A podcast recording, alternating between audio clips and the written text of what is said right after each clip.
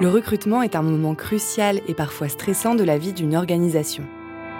Est-ce que le process de recrutement mis en place est efficace? Comment sélectionner les meilleurs profils? La personne recrutée va-t-elle réussir à s'épanouir et s'intégrer? Les questions que se posent les professionnels RH et les dirigeants sont nombreuses. Dans le podcast Histoire de recruteurs, nos invités se livrent à cœur ouvert sur des expériences marquantes de leur carrière et partagent avec vous leur vision du recrutement, avec un projecteur sur les soft skills dont la place grandit dans les process RH. Bonjour et bienvenue dans Histoire de recruteurs, la voix des soft skills, un podcast propulsé par WeSuggest, plateforme 100% web dédiée à l'évaluation des soft skills en recrutement.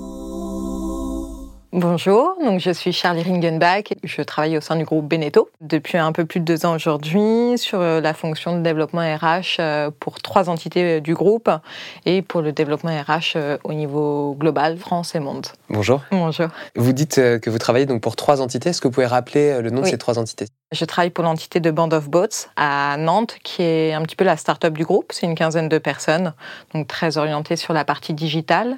Pour Beneteau SA, donc on va retrouver essentiellement les cadres dirigeants du groupe, donc la holding, avec les fonctions support, et Berry 21, qui est la maîtrise d'œuvre et maîtrise d'ouvrage du groupe. C'est un peu moins de 10 personnes aujourd'hui. Alors Beneteau, c'est quand même une histoire familiale. Vous parlez de la holding qui représente la famille Beneteau mhm.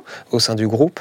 Ça remonte à la fin du 19e siècle. Est-ce que vous, vous avez senti le poids de cette histoire au niveau RH, euh, dans, tout le, toutes les ressources humaines Le groupe Beneteau, effectivement, existe depuis euh, un peu plus de 130 ans maintenant. La famille est toujours actionnaire majoritaire euh, du groupe. Donc, effectivement, dans les décisions prises, on peut ressentir le les décisions familiales et aussi l'affinité que la famille peut avoir assez fort avec le groupe, qui est toujours très présente. Même si je pense que le groupe se structure de plus en plus au niveau RH parce que c'est quand même plus de 8000 collaborateurs à travers le monde. Du coup, de moins en moins, je pense, dans, les décisions prises, la famille euh, s'écarte un peu plus pour avoir une stratégie euh, de développement euh, plus importante. Alors Beneteau, ce sont pas mal de marques, 12 hein, marques en bateau, 3 en habitat de loisirs.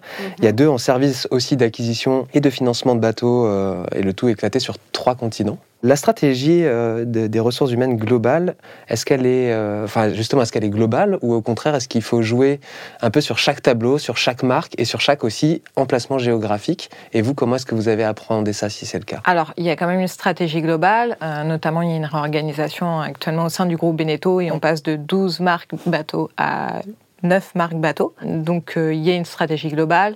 Par contre, après, chaque RRH gère un périmètre donné au sein du groupe, soit côté bateau, soit côté habitat. Et du coup, euh, il y a une entraide entre les différents périmètres, mais euh, chacun a un périmètre donné à la base. Et alors, si vous parlez d'une stratégie globale, ça veut dire qu'il y a quand même un process de recrutement qui est lui aussi global, c'est-à-dire que vous, utilisez tous la même méthodologie, laquelle est-elle? Alors, en général, on valide les, postes déjà à pourvoir en interne. Les postes sont en général publiés en interne chez nous pour qu'il y ait des évolutions des collaborateurs s'ils souhaitent se positionner et évoluer euh, au sein du groupe. Euh, après, s'il n'y a pas de personne ou de candidat interne, le poste est publié en externe. En général, on se laisse un laps de temps de 15 jours avant de le publier en externe.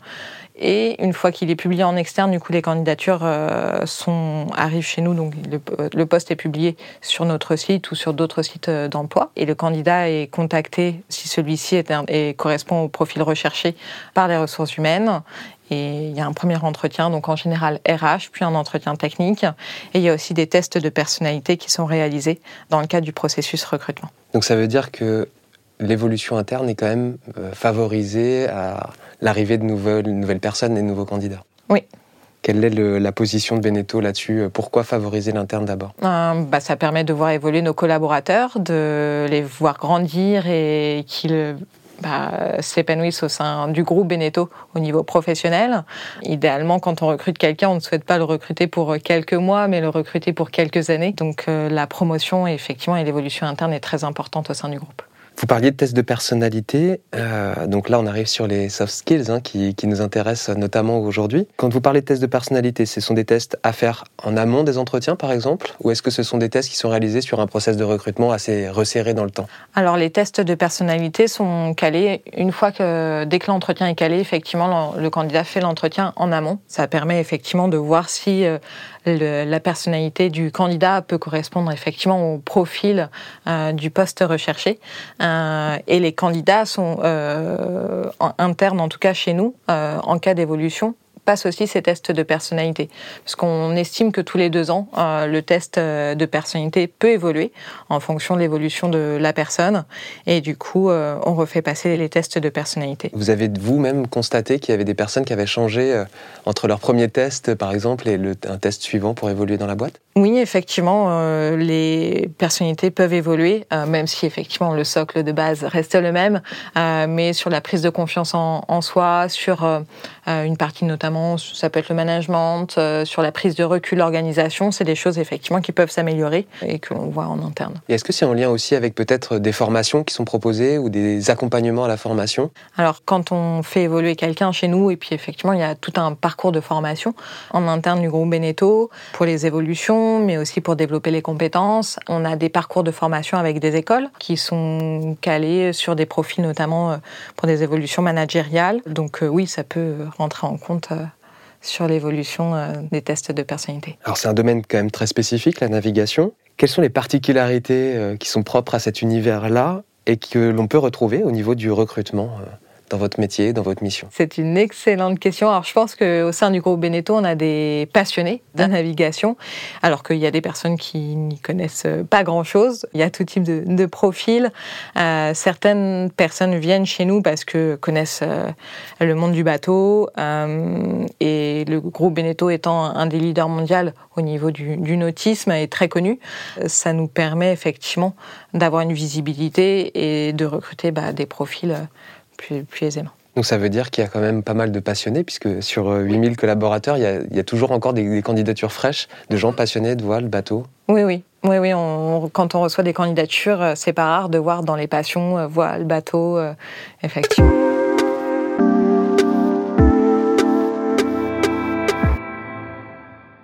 Alors vous l'avez dit tout à l'heure, ça fait près de environ 8000 personnes sur tout le groupe qui sont employées.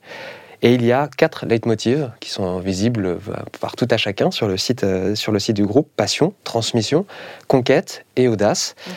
Alors, quelle place on donne aux candidats dans cet univers euh, du nautisme et quelle place on, leur, on laisse à leurs soft skills également dans ces quatre leitmotivs? Je pense que quelqu'un qui entre au sein du groupe Beneteau, c'est pas rare que ça soit un passionné de nautisme ou autre, mais en général, il est passionné par son métier. Et du coup, euh, le fait de l'accompagner dans, dans, son développement professionnel et de l'encadrer lui, permet un épanouissement euh, chez nous. Est-ce qu'il y a des soft skills peut-être qui, qui colle avec ces, ces, quatre grandes valeurs clés. Quand on voit le mot de transmission, c'est quand même quelque chose de très engageant. Est-ce qu'il y a une soft skills que vous, vous essayez justement d'identifier quand les personnes vont avoir à transmettre du savoir-faire euh Alors, euh, ça dépend effectivement, mais la pédagogie et l'écoute euh, au sein du groupe, pour transmettre est très importante euh, parce que certaines personnes sont là depuis 30, 40 ans avec des compétences euh, très spécifiques. Et quand un, un jeune euh, sortant d'école arrive au sein du groupe Beneteau,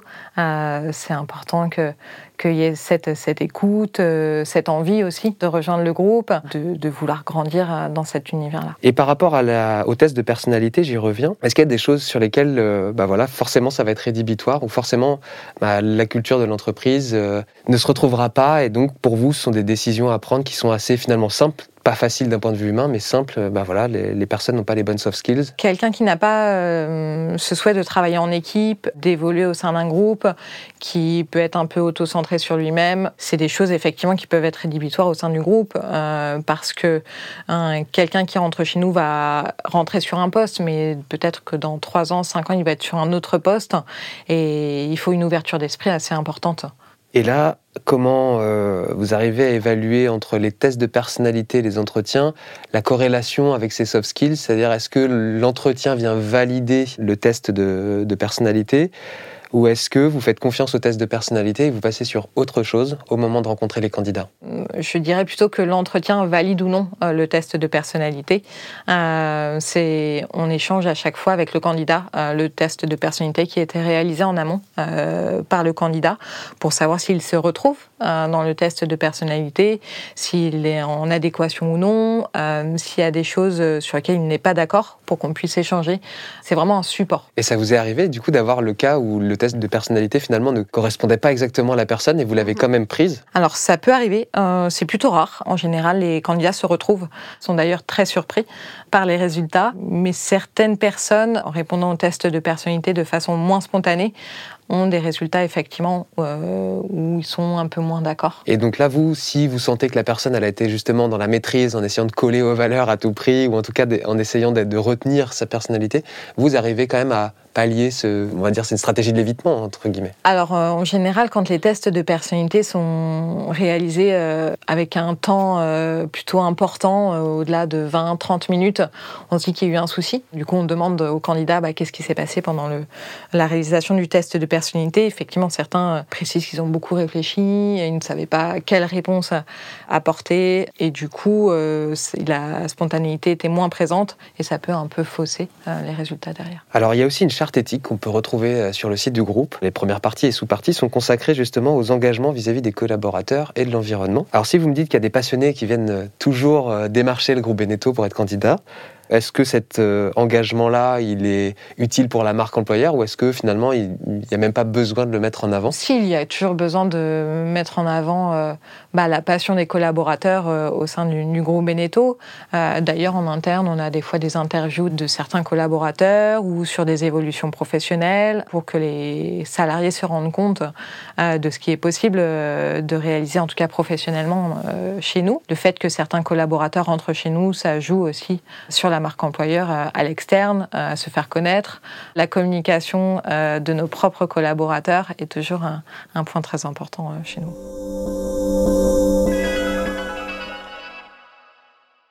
Vous travaillez donc pour trois noms du groupe, mhm. vous le disiez. Est-ce que vous avez adapté quand même une stratégie différente pour euh, des cadres de la holding qui vont pas forcément être euh, en lien direct avec les gens de la maîtrise d'ouvrage, par exemple euh, Oui, la stratégie sur ces trois entités est très très différente. pour quelle raison Parce que notamment entre les cadres dirigeants et la, la start-up sont des profils qui sont quand même un peu à l'opposé. Sur la start-up, on va avoir des profils plutôt juniors, ou peut-être que la personne, une des plus expérimentées, a une trentaine d'années. Ça va pas être la même ambiance, les gens vont pas rechercher aussi la même chose. Euh, la start-up est localisée à Nantes pour attirer euh, les profils euh, qui sont dans le digital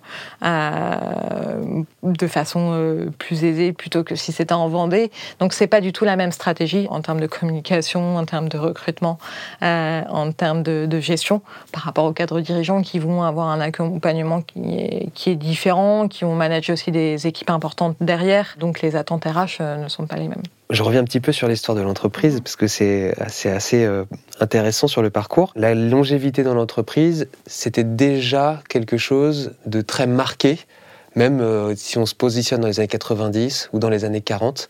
Est-ce que c'était déjà un enjeu? Hum, En fait, je pense que quand les gens rentrent chez Beneteau, euh, beaucoup veulent y faire carrière ou y font carrière. Et même parmi les cadres dirigeants, par exemple? Alors c'est différent, c'est différent sur les cadres dirigeants parce que les cadres dirigeants évoluent avec euh, la direction. Euh, quand il y a un changement de PDG, il peut y avoir un changement de direction. C'est pas la même, c'est pas la même stratégie aussi. Par rapport à la longévité, toujours. Euh, il y a quand même un, enjeu, en tout cas pour votre rôle, vous travaillez pour trois marques différentes. J'imagine que vous avez aussi des homologues en RH qui vont travailler pour d'autres marques, etc. du groupe. Est-ce qu'il ne faut pas devenir un peu expert de chacune euh, des marques pour pouvoir euh, pratiquer un recrutement affûté? Non, je pense pas parce que après l'ADN du groupe est la même, euh, est la même dans l'ensemble des entités, parce qu'on va plutôt parler d'entités que, que de marques. Et quand on connaît bien le groupe, le fonctionnement global derrière, le SIRH est le même. On va retrouver des interlocuteurs euh, similaires en fonction de certaines problématiques. Donc quand on connaît bien le fonctionnement de différentes entités, on est capable de basculer d'une entité à une autre sans grosse difficulté. Il y a juste certains, effectivement, il faut élargir son scope de connaissances au niveau des différentes personnes avec lesquelles on, on va travailler, euh, mais, et puis euh, ajuster les métiers sur lesquels on va travailler mais on retrouve quand même de grosses similitudes. Par rapport aux soft skills, et euh, on approche de la fin de l'échange, mais Pour bien comprendre quelle place euh, ces soft skills tiennent, mhm. est-ce que vous arriveriez, vous, à pondérer, à, nous dire, tiens, bah oui, les soft skills, euh, ça compte vraiment pour 90% des recrutements que j'ai faits sur les deux dernières années, ou pour 40%, ou pour 50% alors, je pense que chaque RH fonctionne différemment euh, par rapport aux soft skills.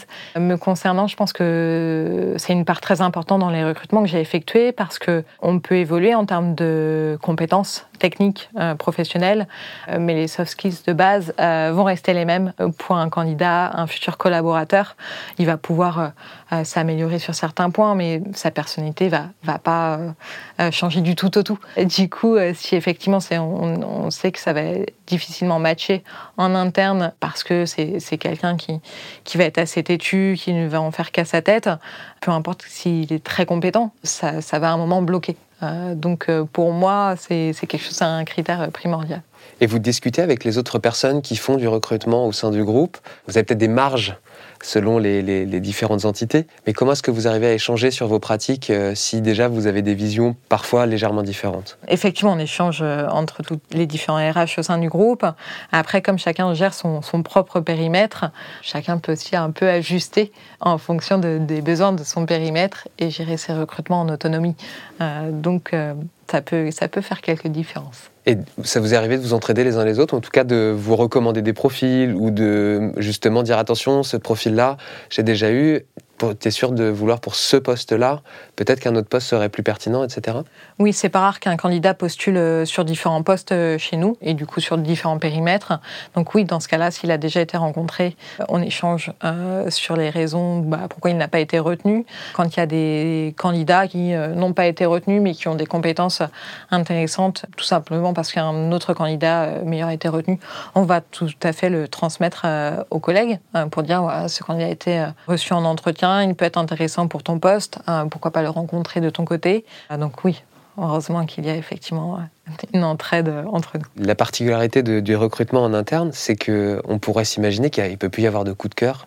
Est-ce que ça existe encore les coups de cœur quand on a énormément de recrutements qui se font en interne? Oui, je pense que les coups de cœur en recrutement existent, euh, malgré les volumes, et, tant mieux. Donc oui, oui, c'est des choses qui existent. Eh bien écoutez, je vous remercie beaucoup. De rien.